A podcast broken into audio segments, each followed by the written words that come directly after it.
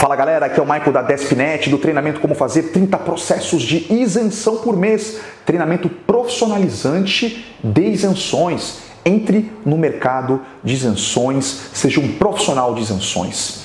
Bem, hoje a gente vai falar sobre uma pergunta do quadro Despnet Responde, que é a pergunta do Henrique Reis. Guitério Filho, ele fez a seguinte questão, questão para gente. Minha habilitação tem somente a letra D por portador de deficiência física na perna esquerda, sequela de pólio. Fui informado que perdi o direito de isenção do IPVA. Será verdade? Pergunta do Henrique, que eu sei que não é só o Henrique que está fazendo essa pergunta. Tá cheio de perguntas semelhantes a do Henrique ah, nas nossas redes sociais. Então vamos lá, Henrique.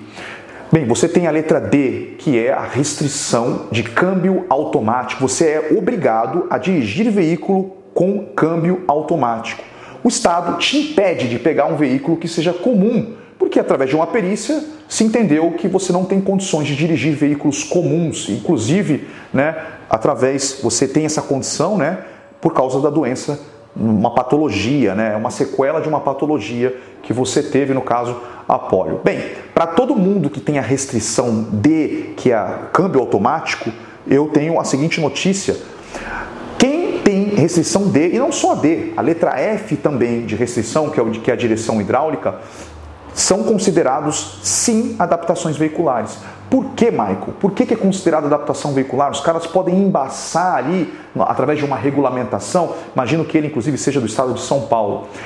Sim, podem embaçar através de uma regulamentação. Eu acho muito difícil. E se isso acontecer, a boa notícia é que você tem um amparo forte judicial para resolver essa questão, já que no Estatuto da Pessoa com Deficiência, no artigo 52, ela cita tanto direção hidráulica, como câmbio automático, como adaptações veiculares para uma pessoa com deficiência que for pegar um carro, tá bom? Então, a lei federal, que está acima da lei estadual, que gerou toda essa discussão aí no seu estado, ela é superior. A lei federal ela é superior e você está amparado pelo Estatuto da Pessoa com Deficiência. Logo, as adaptações de fábrica, como direção hidráulica e câmbio automático, são sim é, identificados como adaptações veiculares e, como a gente costuma dizer dentro do mercado de isenção, adaptações de fábrica. Beleza?